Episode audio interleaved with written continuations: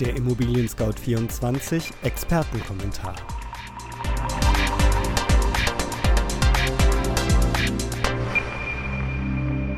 Hallo liebe Hörerinnen und Hörer, mein Name ist Andreas Böhm und ich begrüße Sie recht herzlich zur April-Ausgabe unseres Podcasts, der sich mit der Preisentwicklung von Immobilien im Jahr 2019 beschäftigt.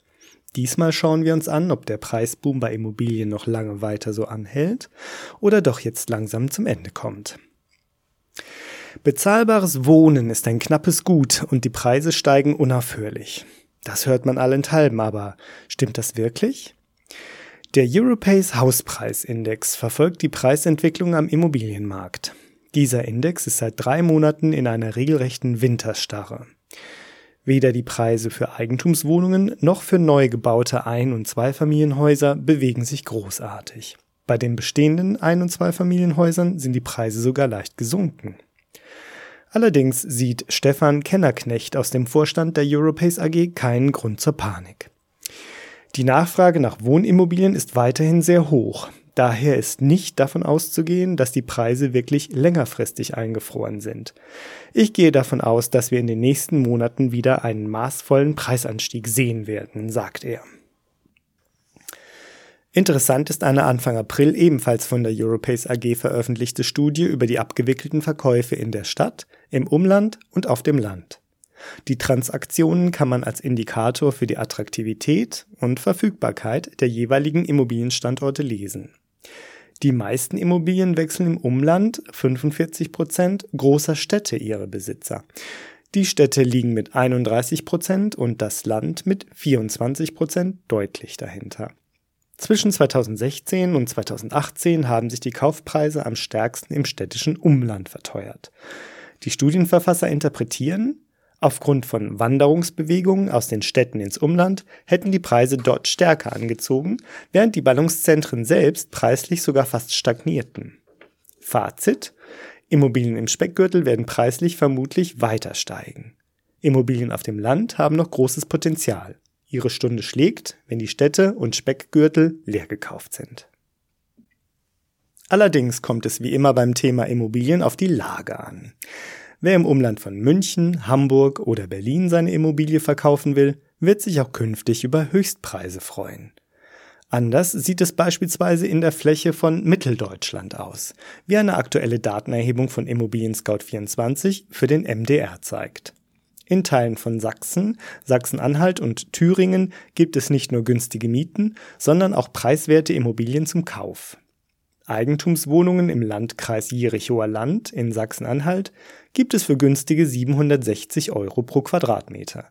In Plauen sind es gerade einmal 20 Euro mehr. Hier sind die Durchschnittspreise für Wohnungen in den vergangenen sechs Jahren um rund 9 Prozent gefallen. Wer jedoch in Leipzig, Jena und Dresden wohnt, sitzt auf einer Goldader. In diesen Boomstädten kennen die Preise nur eine Richtung, nach oben. Fast zeitgleich zu den Protesten gegen den sogenannten Mietenwahnsinn in Berlin erschien eine Studie des Wirtschafts- und Sozialwissenschaftlichen Forschungsinstituts Empirica mit dem programmatischen Titel Don't Panic. Ja, warum denn eigentlich nicht? fragt man sich anhand der hohen Immobilienpreise. Ganz einfach, weil die Bautätigkeit endlich ein Niveau erreicht habe, das sich anschickt, die Nachfragelücken zu überbrücken. Innerhalb von zehn Jahren wurde diese fast verdoppelt. Die sogenannte Fertigstellungslücke, also die Differenz zwischen benötigten und gebauten Wohneinheiten, hat sich von jährlich 175.000 Wohneinheiten in den vergangenen vier Jahren auf nur 50.000 Wohneinheiten reduziert. In den heiß umworbenen Top 7 Städten wurde auch mehr gebaut, sodass die Lücke hier von 51.000 fehlenden Einheiten jährlich auf 7.000 Wohneinheiten schrumpfte. Gemessen am Bedarf zusätzlicher Wohnungen bauen wir mittlerweile also fast ausreichend viel, schreiben die Verfasser der Studie. Fast ausreichend viel klingt aber immer noch ein wenig beschönigend.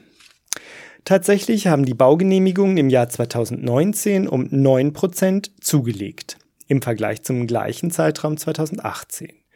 Die aktuellen Zahlen des Statistischen Bundesamtes sprechen von 27.100 erteilten Genehmigungen, darunter 13.600 Mehrfamilien und 7.000 Einfamilienhäuser.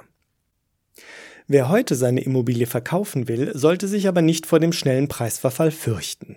Im vergangenen Jahr wurden nämlich deutlich weniger Genehmigungen erteilt als im Jahr davor. Jan Hebecker, Leiter Märkte und Daten bei Immobilien Scout 24 dazu. Selbst wenn mittlerweile ausreichend gebaut wird, haben wir einen erheblichen Nachholbedarf in den Städten, der den Markt noch einige Jahre in Gang halten wird. Aber die Mietpreise werden nicht mehr so extrem steigen wie in den Vorjahren.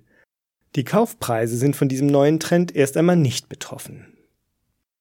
Damit sind wir am Ende des Immobilien Scout 24 Podcasts zur Preisentwicklung von Immobilien für April 2019. Haben Sie Fragen an uns, Lob, Anregungen oder Kritik, dann freuen wir uns über eine E-Mail unter podcast@scout24.com. Wenn Ihnen unser Podcast gefällt, hinterlassen Sie uns eine Bewertung und abonnieren Sie uns bei iTunes, Spotify oder wo immer Sie Ihre Podcasts gerne hören. Am Mikrofon war Andreas Böhm. Vielen Dank fürs Zuhören und bis zum nächsten Mal.